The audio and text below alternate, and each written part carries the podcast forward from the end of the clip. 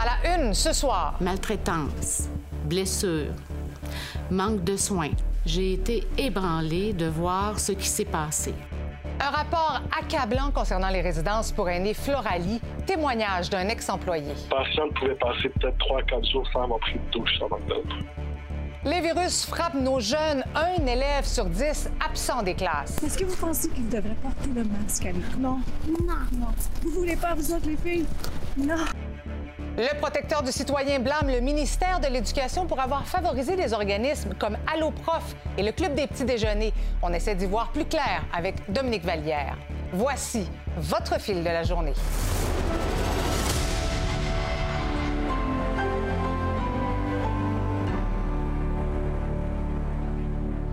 Bonsoir à tous, bon jeudi. On se demande tous comment est-ce encore possible aujourd'hui hein, des, aînés maltraités qui n'ont pas reçu les soins auxquels ils avaient droit.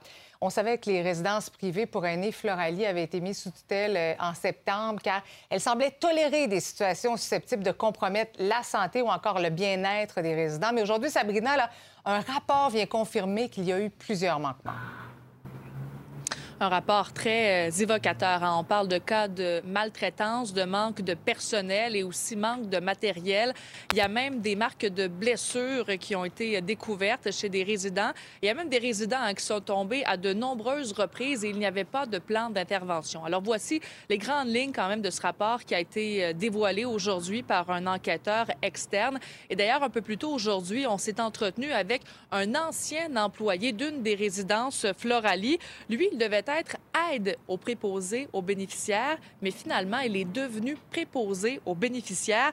Les gestionnaires lui ont dit que c'était exceptionnel vu la situation de la COVID-19 et je rappelle qu'il n'avait aucune formation pour devenir préposé aux bénéficiaires et il en a vu vraiment de toutes les couleurs. Hein. Il nous a mentionné qu'il a vu des personnes, des résidents, des personnes âgées ne pas prendre de bain pendant euh, trois, quatre jours, vraiment des situations euh, hygiéniques très peu propres. Il a quitté environ un an après son entrée en poste. Tout de suite, on peut aller l'écouter. Ça arrivait souvent que les supposés avaient des comportements violents, verbalement et physiquement envers les patients. Elle dormait, sa couche était vraiment sale, et là, le même matin, quelqu'un arrivait pour changer sa couche, qui créait souvent que ça arrivait souvent que les patients avaient des infections par rapport à ça, parce que justement, ils dormaient avec des couches vraiment sales, et une patiente pouvait passer peut-être 3-4 jours sans avoir pris de douche en tant que Sabrina, la ministre déléguée à la Santé, euh, s'est dit consternée par ce rapport. Complètement euh, ébranlé. Il faut dire que bon, c'est à la euh, mi-août qu'on a délégué en fait un enquêteur externe pour euh, enquêter sur ce qui s'était produit dans les résidences Floralie. Et depuis le 1er septembre, en fait, la résidence est sous tutelle pour 180 jours et ça pourrait même être plus long. On peut aller écouter la ministre là-dessus. Je n'hésiterai pas à poursuivre cette administration provisoire si nécessaire. Au-delà des lacunes par le propriétaire, il y a eu un manque de coordination au niveau du réseau. Chaque CIUS et CIS doit être responsable de ce qui se passe sur son territoire. Et Sabrina, il y a eu un coup de barre là, au niveau de la direction de l'établissement. Il y a des cadres qui ont été euh, remerciés. Il y a maintenant une nouvelle directrice euh, générale. Voici ce qu'elle va nous dire aujourd'hui à la suite du dépôt du rapport. On va être présent comme toute la fin de semaine pour répondre aux questions des familles, rassurer les familles, parce qu'on n'est plus du tout dans la même situation aujourd'hui qu'on l'était au mois d'août. Alors, il faut vraiment rassurer euh, les familles et les résidents quant aux actions qui sont déjà posées et celles qui seront posées pour atteindre les plus hauts standards de qualité et de sécurité pour les résidents. Et je termine en te disant qu'à la fin de ce rapport-là, il y a eu 21 recommandations hmm. qui devraient être donc mises en application au cours des prochaines semaines, prochains mois. Merci, Sabrina.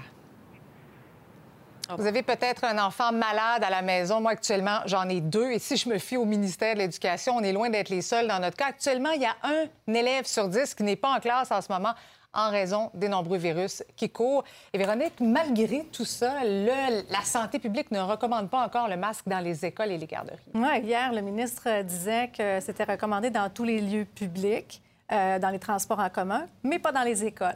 Euh, sauf que on a obtenu des chiffres du ministère de l'Éducation quand même assez révélateurs euh, aujourd'hui. Un enfant sur dix, donc 126 325 enfants absents actuellement. Ça correspond à 10 des élèves. Donc, il y en a cependant seulement 7 401 parents qui ont peut-être fait comme toi pour appeler pour dire euh, mon, enfant, a la grippe, mon enfant, mais pas juste malade, a dit la grippe, le rhume ou COVID-19. Mhm. Euh, parce qu'il y en a juste 895 qui ont testé officiellement positif à la COVID. Donc, euh, si on veut, là... C'est dur des fois de savoir si c'est la COVID. Évidemment, il y a les tests, mais il y a la grippe, les virus, ça, se ressemble un petit peu, les symptômes. C'est ça, exactement. C'est pour ça, sans doute, qu'il y a un peu un, flou, là. On ne sait pas trop mhm. à quoi sont attribuables les absences, même si on déclare maladie officiellement. Mais bon, je moi, je me suis promenée dans le métro pour voir euh, si les gens avaient entendu euh, le ministre Dubé. J'ai voulu aussi savoir euh, comment les parents perçoivent tout ça, mais même les parents, les enfants, les professeurs, je dois dire que le masque n'a plus du tout la cote. je vous dirais entre 5 à 10% d'élèves absents, un, deux ou trois élèves par classe, principalement pour le virus respiratoire. Mais à l'automne, on ne s'étonne jamais d'avoir des élèves absents pour la grippe ou d'autres virus. Donc, dans les écoles, euh, pour l'instant, nous ne sommes pas alarmés par le nombre d'absents. Bonjour. Ça va bien? Est-ce que vous pensez qu'il devrait porter le masque à l'école? Non. Non. Non. Vous voulez pas, vous autres, les filles? Non. Mais moi, je porte. Bonne journée. Bye. Je crois qu'il faut faire confiance à chaque euh, système immunitaire. 8h30, euh. je me trouve dans le métro de Montréal. Allons voir s'il y a plusieurs enfants, sortis scolaires par exemple, et si ceux-ci portent leur masque.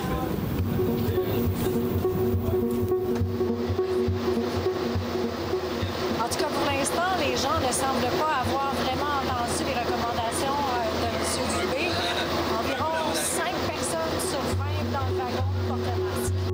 parce que moi j'ai la COVID. Vous l'avez? Parce qu'il y a des, une éclosion? Mais, mais je préférerais pas. J'ai rencontré euh, tout à l'heure dans le métro euh, une euh, enseignante qui portait son masque et qui m'a tout bonnement dit je porte le masque parce que j'ai la COVID en ce moment. En fait, c'est toujours les directives de la santé publique. On juge actuellement que quand quelqu'un, par exemple, le personnel a la COVID et qu'il peut porter le masque, à ce moment-là, il peut être au travail. Là, les enfants, c'est pas comme pendant la pandémie. Ils se promènent dans le métro. il y a même des sorties scolaires. Bien, c'est ça. Puis les enfants, ils ont des frères et sœurs, ils ont une fratrie ils ont des grands-parents, ils ont des parents, donc il n'y a pas de mesure nulle part, ils sont exposés. Donc euh, c'est bien qu'on recommande le port du masque dans les endroits publics, fermés, mal ventilés, avec peu de distance, mais l'école, c'en est un. Donc j'aurais espéré, sans le rendre obligatoire, qu'au minimum, on le recommande dans les écoles et les garderies. Est-ce qu'il y a beaucoup de gens malades dans vos classes en ce moment? La grippe, euh, virus respiratoire? Moi, euh, ben, en ce moment, il y, a des gens qui ont comme attrapé un rhume, vu que c'est comme... Euh, vu que c'est l'automne puis tout. Selon toi, ça prend pas de masque? Ouais. Je trouve que ça servirait un peu à rien. Puis... Et aussi, pas voir le visage des autres aussi à un moment donné, pendant un an, c'est quand même beaucoup. Quand ils ont des symptômes, oui, ils devraient porter le masque, mais quand ils n'ont pas de symptômes, c'est correct. On vit bien avec ça. C'est bon, merci, au revoir.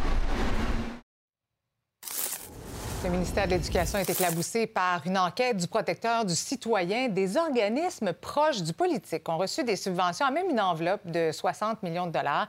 On en discute avec Simon à Québec. Le protecteur du citoyen affirme que des organismes ont bénéficié d'un traitement de faveur.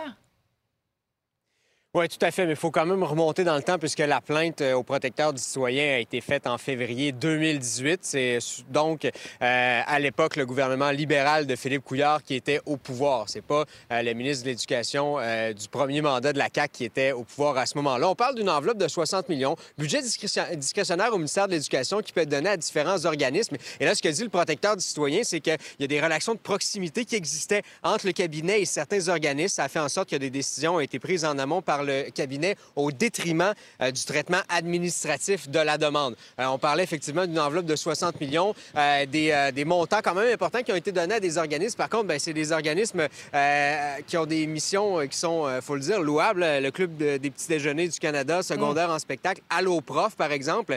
donc, il y a des, des, recommandations qui ont été faites par le protecteur du citoyen pour éviter que la situation se répète. Aujourd'hui, en réaction, ben, le Parti libéral et son chef intérimaire, Marc Tanguay, qui est sorti en disant euh, ben, ça prend la démission du ministre euh, qui a fait ça parce qu'on n'avait pas l'identité à la base. là. Ouais, ouais. Euh, la plainte euh, du protecteur du citoyen a été faite de manière confidentielle pour protéger l'identité de la personne qui a fait la plainte. Bref, euh, et donc Marc Tanguay demande la démission d'un ministre qui vraisemblablement n'est plus ministre, n'est même plus en politique. Donc, on a su que c'était, ça visait le ministère de l'Éducation parce que en toute fin de journée, Bernard Drinville, le ministre actuel de l'Éducation, a émis un communiqué. Euh, vous allez voir sa réaction, sa déclaration à l'écran, comme quoi euh, il a été mis au courant assez rapidement euh, du moment où le ministère a été mis au courant aussi de, cette plainte. Puis il y a des mécanismes qui ont été mis en œuvre pour éviter que ça se répète. Tout ça a été fait autour, au cours de la dernière année. Donc, on a, c'est grâce à ça qu'on a su que c'était au ministère de l'Éducation. Maintenant, est-ce que ça ira plus loin? Est-ce qu'il y a une plainte au commissaire à l'éthique qui sera déposée? De quelle façon on va gérer ça? Bien, ça reste à voir, ça reste à déterminer. C'est assez particulier quand même. Je vais en parler avec Dominique Vallière dans un instant. Mais d'abord, euh, Simon, dans un autre dossier, celui de la reconnaissance des groupes d'opposition à l'Assemblée nationale, le Parti québécois qui est insatisfait de ce que propose le gouvernement?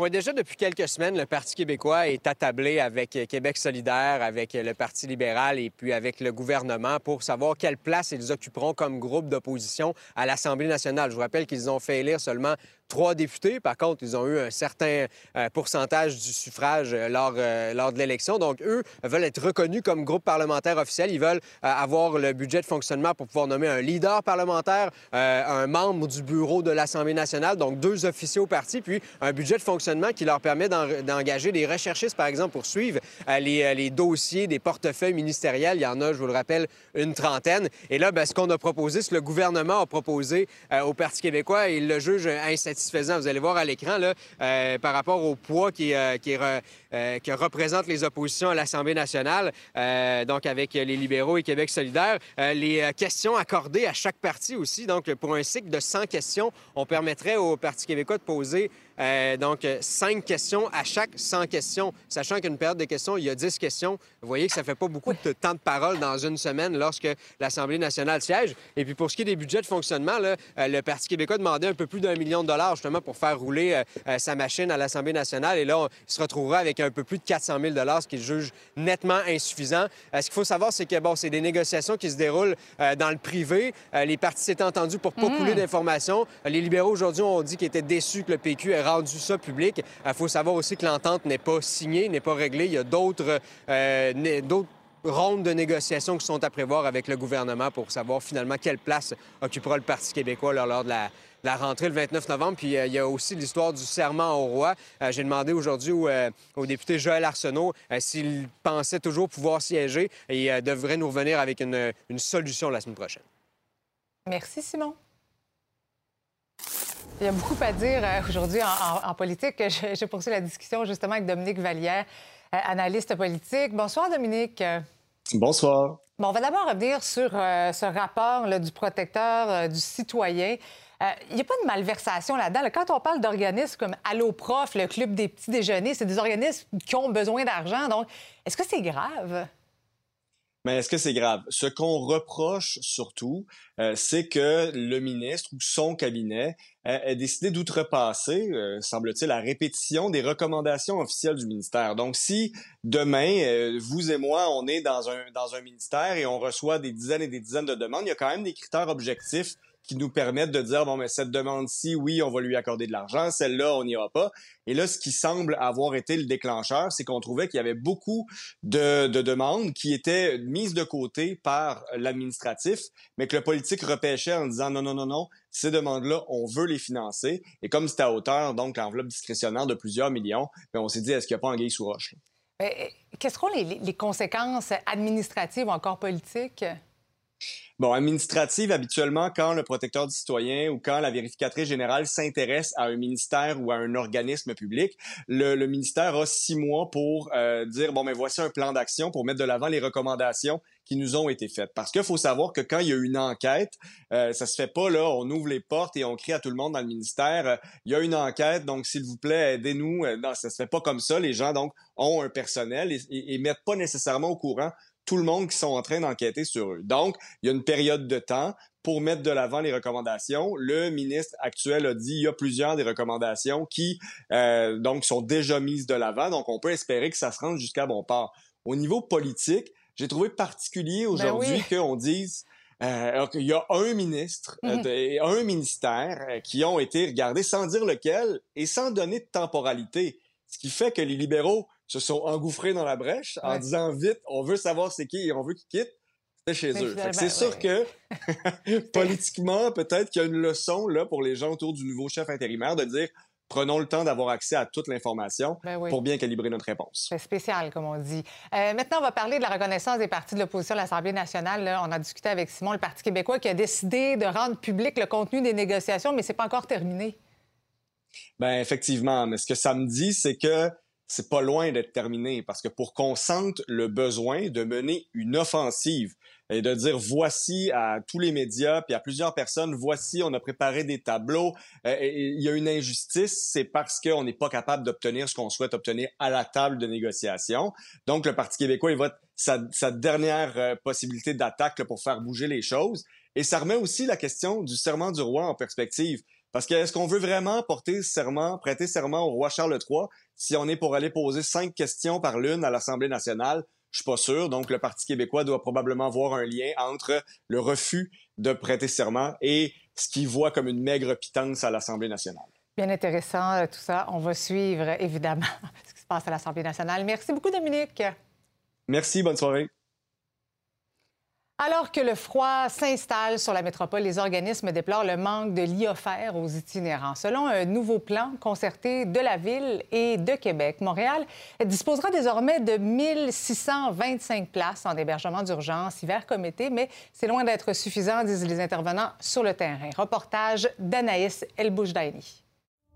Je me trouve présentement à Pierrefonds, à l'organisme Ricochet. Ricochet offre deux types de services, notamment des lits d'urgence, un hébergement d'urgence, donc qui accueille des gens de 18h30 à 10h30 le matin. Et ce qu'on nous dit, c'est que ces lits sont souvent pleins, surtout l'hiver.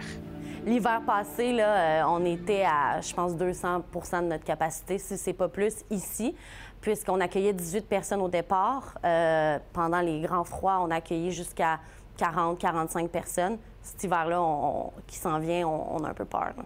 1600 places, c'est pas assez. C'était pas, c'était pas assez l'année passée, puis ça sera pas assez cette année. L'itinérance est en euh, croissance.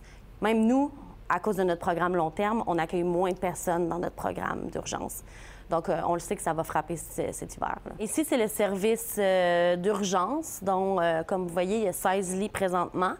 On va jusqu'à 17, donc il y a aussi un divan qui est utilisé euh, si jamais quelqu'un arrive à la dernière minute. Puis, c'est ça, derrière ces portes-là, c'est le service, euh, c'est le service euh, PRSH, donc Programme Réintégration sociale avec hébergement. Là, on a réalisé que dans l'ouest de l'île, c'est beaucoup euh, une itinérance vieillissante. Donc, euh, la majorité de nos personnes ici ont en haut de 50 ans. Allô, Justine? Pourquoi c'est important d'avoir une place comme ici?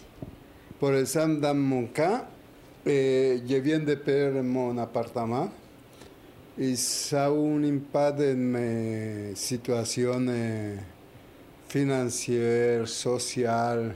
À Montréal, il y a maintenant une réalité de, de les loyers plus hauts, les business. J'ai passé deux, trois jours avant de trouver Ricochet à la et il a été pas l'hiver, il a été très difficile alors avec la neige, tout ça. C'est plus difficile pour les personnes, par exemple. Nous, ça fait des mois que nos membres nous témoignent euh, qu'ils qu'ils sont incapables de trouver un lit pour une nuit aux personnes qui les accompagnent. Et c'est un constat unanime. Les groupes communautaires sur le terrain déplorent le manque de ressources. Mais avec un investissement de plus de 150 millions de dollars sur cinq ans, le CIUS et la Ville de Montréal estiment que cette offre de nouvelles places est suffisante. Pour nous, comme je vous dis, ce sont des sommets jamais euh, atteints, là, à 1625 places. On est extrêmement euh, fiers euh, de ce nombre-là. C'est sûr que c'est du travail, là, toujours qu'il faut faire là, pour pouvoir les ouvrir, euh, ces places-là. Ça sera pas 1600 places, puis après ça, on va rebaisser. Là, là c'est 1000 1600 places, c'était tout le temps. Ça, pour nous, c'est une excellente nouvelle. Il faut vraiment, vraiment le, saluer. On va refuser des gens. On, on refuse déjà des gens. Encore hier, j'étais en train de parler avec trois intervenantes, puis j'ai pas envie de dire ça, mais je leur ai dit, c'est 17 personnes maximum. On n'accueille pas plus que 17 personnes. Puis, tu sais, moi, j'y vois les intervenantes, ils ont envie de les accueillir, ils veulent les accueillir, puis moi aussi, je veux qu'on les accueille, mais on peut pas. Le Qatar est dans la mire des fans de soccer et des défenseurs des droits de la personne avec la Coupe du monde de la FIFA qui sera présentée à compter dimanche. On en discute au retour.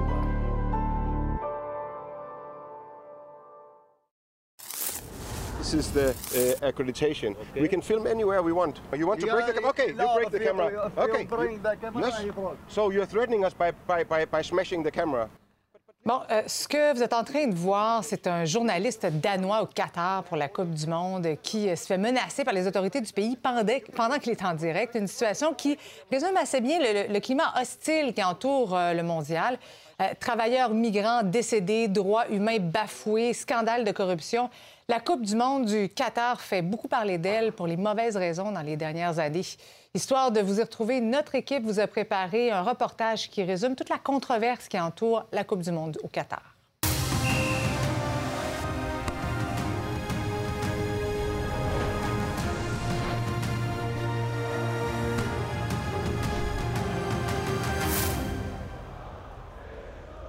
The 222 FIFA World Cup is Qatar. Le 2 décembre 2010 était un jour de célébration dans tout le Moyen-Orient. Le Qatar est devenu le premier pays arabe à accueillir la Coupe du monde de la FIFA en plus de 92 ans d'histoire. Mais rapidement, les célébrations ont laissé place à des questions éthiques.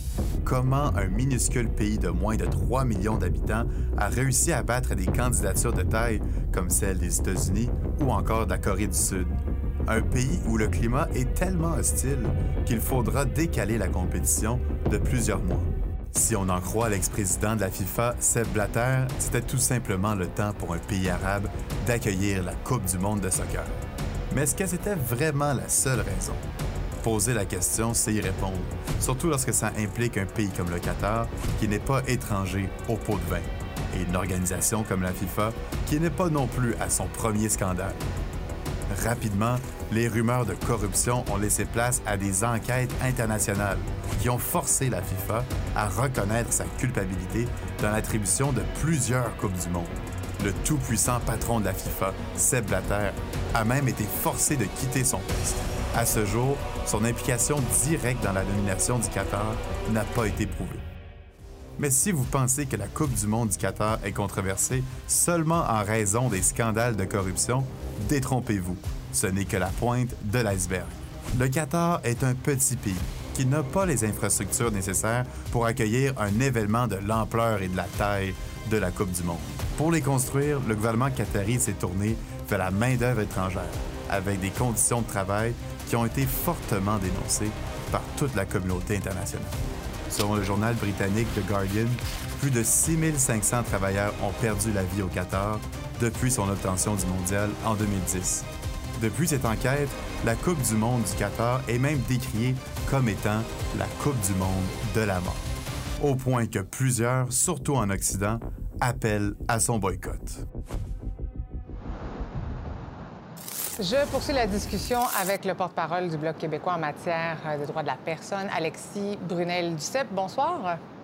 Bonsoir. Donc, expliquez-nous d'abord pourquoi vous demandez un boycott diplomatique?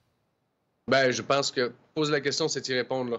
On ne peut pas envoyer des diplomates canadiens euh, au Qatar pour la FIFA. Je veux dire, c'est un pays euh, qui bafoue les droits humains quotidiennement, euh, qui bafoue les droits des homosexuels, par exemple. C'est un crime euh, punissable de sept ans de prison. Euh, au Qatar, c'est aussi un pays qui brime le droit des femmes, bien entendu. Donc, on se retrouve dans une position aujourd'hui où on réfléchit, là, le gouvernement est en train de réfléchir à savoir s'il envoie ou non des diplomates. C'est dans trois jours. C'est possible d'avoir une réponse rapidement, puis selon nous, il ne faut pas y aller. Euh, ça enverrait un, enverrait un message clair là, Ouais. et limpide. Là, Mais pourquoi ce boycott-là, justement, vous ne l'avez pas demandé un peu plus tôt? Bien, parce qu'il y a des fenêtres médiatiques pour le faire aussi. Là. Euh, à un moment donné, il y a plein de dossiers, puis il y a plein, il y a plein de choses à régler euh, à Ottawa. Ça, c'en est une. On l'a fait en début de semaine. Euh, je ne peux pas croire que le gouvernement n'a pas réfléchi à avoir une position avant qu'on demande, qu'on prenne position, nous autres, au Bloc québécois. Là. Euh, franchement, là, ça fait longtemps que ça se parle, que ça se dit. Euh, s'il n'y a pas eu de réflexion au niveau euh, du gouvernement canadien, ça fait dur. Mais rappelez-vous, on avait, on avait les, mêmes réflexions pour ce qui est de Beijing pour les mm-hmm. Jeux d'hiver. Et, on n'a pas envoyé de diplomate à Beijing. Donc, si on l'a fait pour Beijing à cause du génocide des Ouïghours, pourquoi est-ce qu'on ne le ferait pas pour le Qatar présentement? Je pense que c'est un message clair. Mais surtout, ce qui est dommage, c'est que nos athlètes, c'est pas leur faute. Eux autres, ils sont là, ils se qualifient. Mm-hmm. C'est super pour eux autres.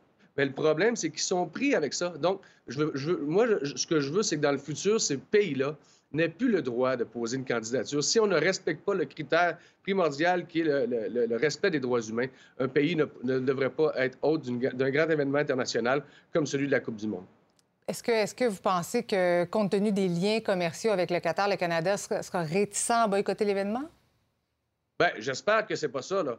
Il euh, y en a qui disent que l'argent mène le monde. Moi, euh, vous savez, Mme Bergeron, euh, ce, qui, ce me motive dans la vie, c'est le respect des droits de la personne. C'est mon dossier et j'y mets toute l'énergie et tout mon cœur là-dedans. Donc, j'espère que pour des intérêts économiques, j'espère que c'est pas pour des intérêts économiques si, si le Canada envoie des diplomates au Qatar. Puis, je veux dire, ça se parle partout à travers la planète, beaucoup dans les pays européens où le soccer est, est beaucoup plus important, par exemple, que dans le reste du Canada, par exemple. Donc, il faut avoir cette réflexion-là. Il faut que nos fédérations nationales comprennent qu'elles ont un poids à l'international pour faire changer des choses dans les institutions internationales, comme celle de la FIFA, dans les grandes instances, comme les, Olympiques, par exemple, à l'international.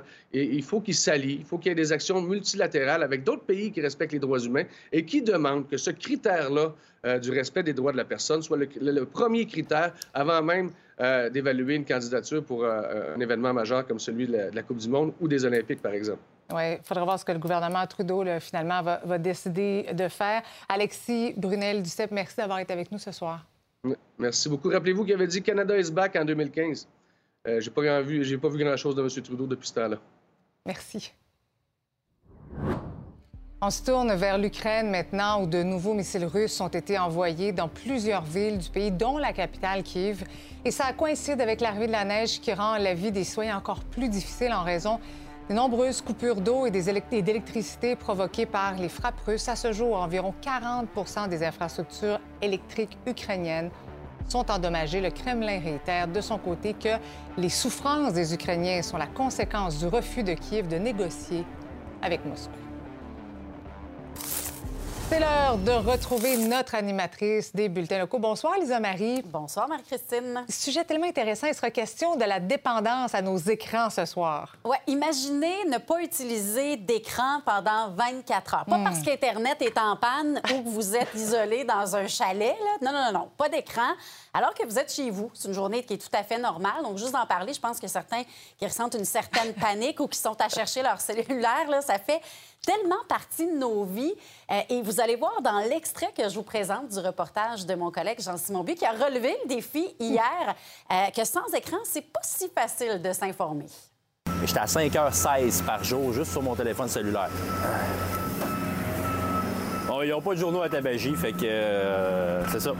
Là, ici, il y a deux stations de radio, une station de TV. J'imagine voir au moins un journal papier à quelque part. Là. Non, il y en a un vieux qui traîne là. Hein? Euh, ben oui, mercredi 16 novembre, on va aller s'informer en bas. Eh boy, je sais pas ça fait combien de temps que j'ai pas touché un journal papier, honnêtement. J'ai vraiment de, moi. de lui parler. oui, reportage complet d'ailleurs, on parle à Jean-Simon dans toutes nos régions dans un instant et sur Nouveau.info. Merci Lisa Marie.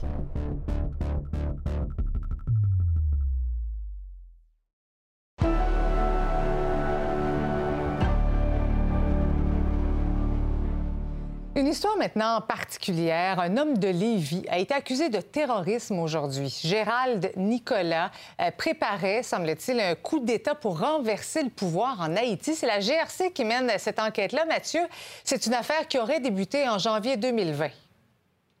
C'est une histoire parfaitement rocambolesque, Marie-Christine, tout à fait inhabituelle. Effectivement, euh, Gérald Nicolas, un homme de Lévis, a été arrêté l'année dernière, en novembre 2021, euh, relativement aux faits qui lui sont reprochés. Et ce n'est que maintenant que les accusations ont été euh, déposées par la GRC. On lui reproche ni plus ni moins que d'avoir voyagé un peu partout en Amérique du Sud, en Amérique centrale, en République dominicaine, justement pour recruter des gens dans ce qui semble être une tentative de prendre le pouvoir. Je vous fais écouter euh, le sergent Charles Poirier de la GRC. Il aurait voyagé en Haïti et dans d'autres pays d'Amérique centrale et d'Amérique du Sud dans un but de recrutement, dans un but de financement et aussi pour faire l'acquisition d'armes. Tout ça pour effectuer son coup d'État qui visait à détrôner le gouvernement en place du président Jovenel Moïse. Et ultimement, il désirait euh, prendre le pouvoir. Quelle forme ça aurait pris, ça, ça va être dévoilé en cours. Mathieu, et euh, comment a réagi l'accusé? L'accusé n'a pas réagi, c'est sa conjointe. On est, euh, on s'est rendu sur les lieux de sa résidence. Sa conjointe nous a dit qu'il ne réagirait pas, mais nous a euh, transféré euh, vers son avocat. on va l'entendre lui aussi. Je peux vous dire par ailleurs que M. Nicolas s'est fait entendre dans d'autres médias des propos qui parlaient de racisme, mais pour l'instant, nous, on vous fait entendre son avocat. M. Nicolas entend se défendre, ça, ça, je peux vous le confirmer. C'est très clair pour lui que euh, il n'a pas commis les gestes qui lui sont reprochés. Euh, il entend fermement se défendre et de faire valoir euh, que ses activités politiques et, intellectuelles sont tout à fait légitimes et qu'il rentre dans le cadre de ce qu'un citoyen a le droit de, de faire en s'exprimant par rapport à un enjeu qui le touche, soit le peuple et haïtien et le sort qui lui est réservé. Alors évidemment, tout ça va revenir euh, devant la Cour au Palais de justice de Québec le 1er décembre, mais vous vous doutez bien que ça a réagi assez fortement dans l'entourage sur la rue tranquille du quartier Cossu de Lévis où demeure Gérald Nicolas. Je vous fais entendre un voisin. Un monsieur qui avait des belles autos. Il y avait une Maserati puis il y avait une Jaguar X-Type. Euh, on le voyait très, très, très peu. Il se promenait avec son pick-up. Euh, il a construit une piscine, il l'a enlevé, euh, un peu de travaux à l'extérieur. Des fois, on le voyait absent quelques jours, puis ensuite, on le voyait revenir. Ben, c'est sûr que c'est particulier. Euh, on ne peut pas penser peut-être qu'on a, a, des gens proches de nous qui, peuvent avoir des idées de, la sorte. Tu te demandes des fois quelqu'un qui vient habiter, euh, tu ne sais pas qu'est-ce qu'il fait, tu vois pas qu'il se mélange. Ben, on peut se poser certaines questions, mais sans aller jusqu'à dire que ça peut être un terroriste. Alors évidemment, on va suivre ça le 1er décembre au Palais de justice de Québec. Je vous mentionne que euh, M. Nicolas n'a rien à voir avec l'assassinat de Jovenel Moïse qui a bel et bien eu lieu en juillet 2021. Euh, Bonne soirée. Merci.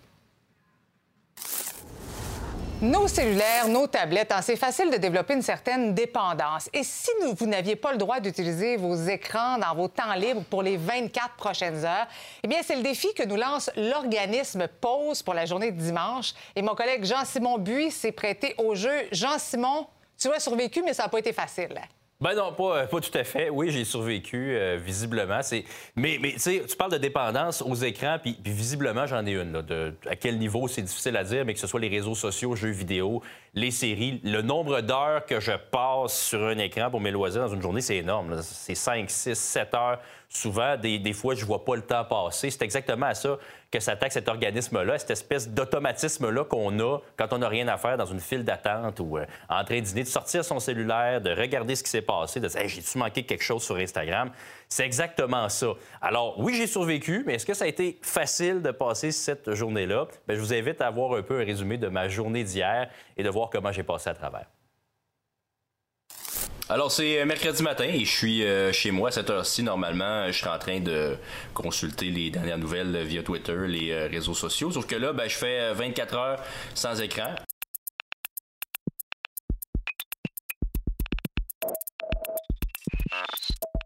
là, comme je me suis pas informé un matin pendant tout, je vais aller voir à Tabagie à côté s'il y a des journaux papier. Honnêtement, pas trop certain qu'est-ce qui s'est passé dans l'actualité dans les dernières heures. Puis là, j'ai choisi une bonne journée ça, moi, je cherchais un journal papier. Mais tu sais, c'est fou l'espèce d'instinct ou de d'automatisme de tout le temps sortir de ton téléphone.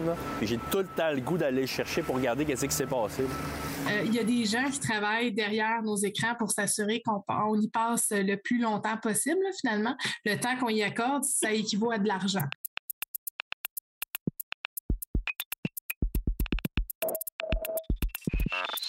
On peut perdre la notion du temps, puis on peut finir par y passer beaucoup plus de temps que ce qu'on, euh, initialement on avait prévu. Tu sais, c'est quand tu euh, quand tu regardes à la fin de la semaine ta moyenne de temps d'écran par jour, tu te rends compte à quel point tu passes du temps là-dessus. ça n'a pas de bon sens. J'étais à 5h16 par jour juste sur mon téléphone cellulaire. ils n'ont pas de journaux à tabagie, fait que euh, c'est ça. Là, ici, il y a deux stations de radio, une station de TV. Euh, j'imagine voir au moins un journal papier à quelque part, là. Non, il y en a un vieux qui traîne, là. Hein. Euh, ben oui, mercredi 16 novembre, on va aller s'informer en bas. Eh boy, je sais pas ça fait combien de temps que j'ai pas touché un journal papier, honnêtement une odeur à ça. Hein. C'est comme, t'as pas ça dans un écran. Ça sent, ça sent l'encre. Hein. C'est là qu'on voit quand on bascule dans un 3 heures et plus que vraiment il y a un effet marqué sur la qualité du sommeil, euh, tout ce qui est, on va dire, l'aspect santé, bien-être psychologique aussi. Euh, c'est la monnaie du Japon. La monnaie circule. Le yen circule au Japon. Autour de la tête. Si on veut euh, retourner à une utilisation qui est plus du type outil et non pas une distraction constante, il faut, c'est ça, par exemple, les notifications qui sont pas essentielles. On peut même aussi prendre l'habitude de le ranger hors de vue parce que simplement l'avoir à côté de nous, ça nous rappelle qu'est-ce qu'on est potentiellement en train de manquer. au final aussi, on a juste 24 heures dans une journée. Donc, si on, accorde ce temps-là, c'est du temps qui est déplacé de d'autres euh, intérêts ou d'autres passions qu'on pourrait avoir. Et si mercredi soir, normalement, j'aurais dû me mettre à jour euh, dans la série Endor, mais comme j'ai pas le droit aux écrans, ben, à place, euh, ma blonde m'a convaincu de jouer à Fais-moi un dessin. C'est fou ce qu'on peut faire euh, quand on regarde pas nos écrans. Je discute de tout ça avec Marie-Josée Michaud, qui est spécialiste en activité clinique à l'organisme Le Grand Chemin. C'est un organisme qui vient en aide à des jeunes aux prises avec des dépendances. Bonsoir, Mme Michaud. Bonsoir, Mme Bergeron. Euh, d'abord, dites-nous, quels sont les, symptômes d'une cyberdépendance? Parce que je présume qu'il y a une limite entre, qu'il y a une ligne à tracer entre j'utilise un petit peu trop mon cellulaire et je suis cyberdépendante. En fait, on va observer certains symptômes comme, euh, par exemple, Mme Crampeau parlait de, sommeil, les, problèmes de sommeil, la perte d'intérêt généralisé. La seule chose qui nous intéresse, en fait, ça devient l'objet de dépendance. Donc, soit les jeux vidéo, les réseaux sociaux, le streaming, hein, le YouTube ou le Netflix. Alors, ça devient très centralisé. Des fois, on va pouvoir observer aussi peut-être des troubles alimentaires, beaucoup de conflits hein, familiaux, des conflits ah de couple. on est dans ces symptômes-là. Bien sûr, ça prend une évaluation là, mm-hmm. en bonne et due forme pour euh, diagnostiquer ce qu'on appelle une cyberdépendance, vous et moi. Est-ce que, selon vous, la pandémie a eu un effet sur la cyberdépendance? La pandémie a clairement eu un effet sur la cyberdépendance, bien plus dans le sens de, euh, en fait, on a réuni plusieurs facteurs de risque. Hein. On, a, on a demandé à tout le monde d'être placé devant les écrans, que ce soit pour les loisirs, pour le relationnel ou encore pour le travail, l'école. On a demander à tous et chacun d'être devant un, devant un écran. Donc, pour ceux qui déjà avaient peut-être une propension à avoir un attrait pour les écrans, euh, c'est ça, on est venu rassembler plusieurs facteurs de risque. On a été isolés aussi beaucoup. Hein. Mais qu'est-ce qui, qu'est-ce qui nous rend si dépendants? Parce que euh, euh, ça devient pratiquement comme une drogue. Je parlais avec Jean-Simon tout à l'heure, puis il me disait qu'il avait ressenti des, des symptômes physiques à son manque de connexion. C'est, c'est particulier quand même. Oui, dans le cerveau, il y a clairement, là, euh, au niveau des neurotransmetteurs, dont la dopamine, hein, il y a quelque chose qui se passe. Ça nous amène beaucoup d'excitation d'être sur les écrans. Le simple fait, je pense que Mme Campo le disait, le simple fait d'avoir le téléphone proche, euh, quand on vient pour l'utiliser, on, augmente, on, va remarquer des taux de dopamine qui vont augmenter. Et là, on est comme dans l'excitation. Hein. C'est l'hormone du plaisir, l'hormone du bonheur. Alors, euh, c'est pas pour rien qu'on est en sevrage, hein, qu'on vit des sensations désagréables, qu'on est loin des écrans. Oui, puis ça va tellement loin que euh, le Centre Le Grand Chemin offre des thérapies fermées pour les ados qui n'arrivent plus à décrocher de leurs écrans. Oui, exact. Le Grand Chemin euh, existe depuis plus de 30 ans maintenant et on offre des services aux jeunes qui ont une utilisation problématique d'Internet, donc qui ont de la difficulté euh, assez majeure de, se, de, se décoller des écrans. Donc, ça peut impacter le volet scolaire, le volet familial nécessairement, mais ça va même jusqu'à impacter là, des fois l'hygiène, hein, euh, l'hygiène corporelle, de plus, de plus avoir de temps pour aller se laver parce que le temps on veut le passer dans l'écran. Alors, un 15 minutes de douche, mais c'est un 15 minutes de moins dans, par exemple, Fortnite, pour dire quelque chose. Oui, euh, en tout cas, c'est quand même une, problématique euh, qui, est, qui est réelle. Est-ce que vous connaissez, est-ce qu'il y a un pourcentage euh, que l'on connaît de gens qui sont cyberdépendants? Chez les jeunes, on a une étude en 2016-2017 qui nous disait 1,3 de nos jeunes avaient une problématique, hein, ce qu'on appelle l'utilisation problématique d'Internet. Donc, vous et moi, on appelle ça la cyberdépendance. Et en 2019, Donc, ce qu'il faut remarquer, en 2019, on est avant pandémie, Mm-hmm. on était dans le 3,3% Donc, Mm. on a plus que doublé la prévalence et ça, c'est inquiétant pour nous, les, les cliniciens. Ah, on comprend bien. Ben, merci euh, beaucoup, euh, Mme Michaud, d'avoir été avec nous ce soir. Ça m'a fait plaisir. Merci, au revoir. On entre dans la période la plus occupée de l'année pour les producteurs d'arbres de Noël québécois qui en exportent plus de 1,5 million chaque année. Reportage au retour.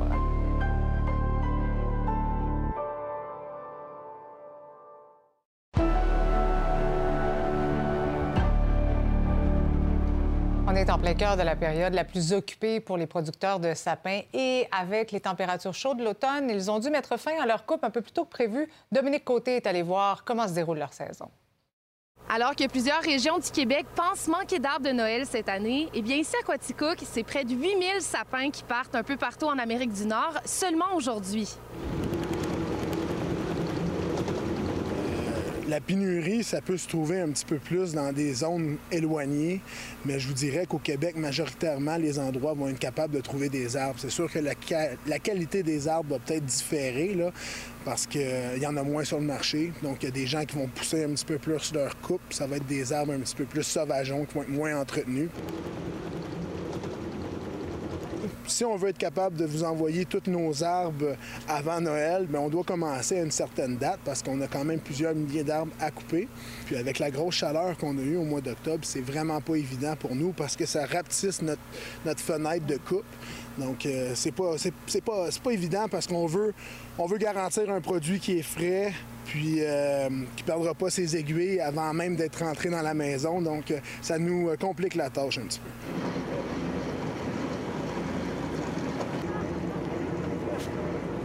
A eu deux années de grosses sécheresses, grosse chaleur aussi, mais euh, pour, que des plantes poussent, ça prend beaucoup d'eau. Donc cette année, une, une année extraordinaire pour nos pousses latérales et verticales.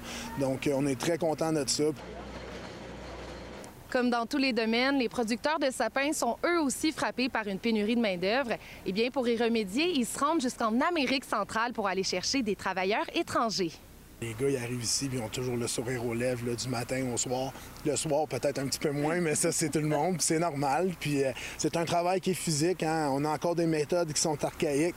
La TAI, todo eso después lo viene la motosierra en el trabajo de aquí cargar y descargar pinos, corona, de todo is- se usa en Navidad. Comment ils trouvent ça l'hiver au Québec? Froid, froid. Contrairement à, à chez eux, c'est sûr que c'est beaucoup plus froid, mais euh, c'est quand même très impressionnant de voir les gens euh, quand c'est leur première neige qu'ils voient. Nosotros como guatemaltecos hay unos que vienen de eh, temperatura ya de, de calor y unas personas que vienen de temperatura de frío. Aquí aguantamos un poquito y los que vienen del calor sí se siente más el. La demande est incroyable. Je sens qu'il y a une grosse vague, une vague verte, une vague on achète local, puis ça, je cherche à encourager ça. Euh, C'est sûr qu'il y a un léger manque sur le marché, mais je vous assure que tous les producteurs ont fait dans notre euh, euh, mieux pour pouvoir satisfaire cette demande-là, parce qu'on trouve que c'est bien important que- d'avoir un, beau- un bel arbre québécois au Québec, dans nos maisons. On vous parlait hier du possible retour dans la Ligue nationale euh, de football euh, de Laurent Duvernay-Tardif. Et c'est confirmé, il sera de retour euh, au jeu avec les Jets de New York. Et cette fois-ci, il est engagé comme joueur autonome après avoir mis sur pause sa résidence en médecine. Laurent Duvernay-Tardif va effectuer son retour au sein de l'équipe de pratique des Jets, ce qui est habituel pour des vétérans qui rejoignent une formation en milieu de saison.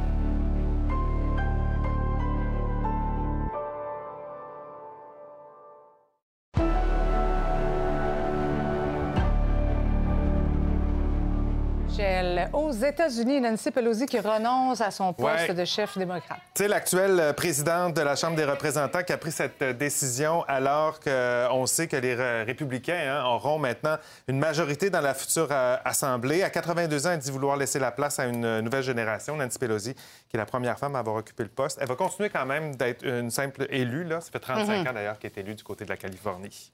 Ce soir au débatteur, je suis Ouais. super intéressée par le sujet parce qu'on est tellement tous Je accrochés à nos cellulaires. Les enfants, moi, c'est un débat euh, au quotidien, demander aux enfants de décrocher de leur Je cellulaire. sais pas si euh, je serais capable pendant 24 heures. Penses-tu que tu serais capable? Oui, oui, mais ça Aucun écran, difficile. là. Oui, hein? oui, Pas juste ça. Moi, je regardais avec ma montre. Je pense que je m'amuserais sur ma montre. Bon, alors, est-ce que ce genre de défi 24 heures de pause, comme c'est proposé pour euh, dimanche, est-ce que c'est utile? On va en débattre ce soir avec Geneviève Peterson, Antonine Iaccarini. On aura également Mickey Gary, notre collègue, et puis notre débatteur invité, le stratège en... En, En numérique, en en- numérique, Oui, ça ça. Jonathan Laberge qui sera avec nous ce soir.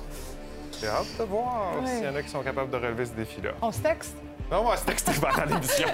Excellente soirée de trentaine. On se retrouve demain 17h.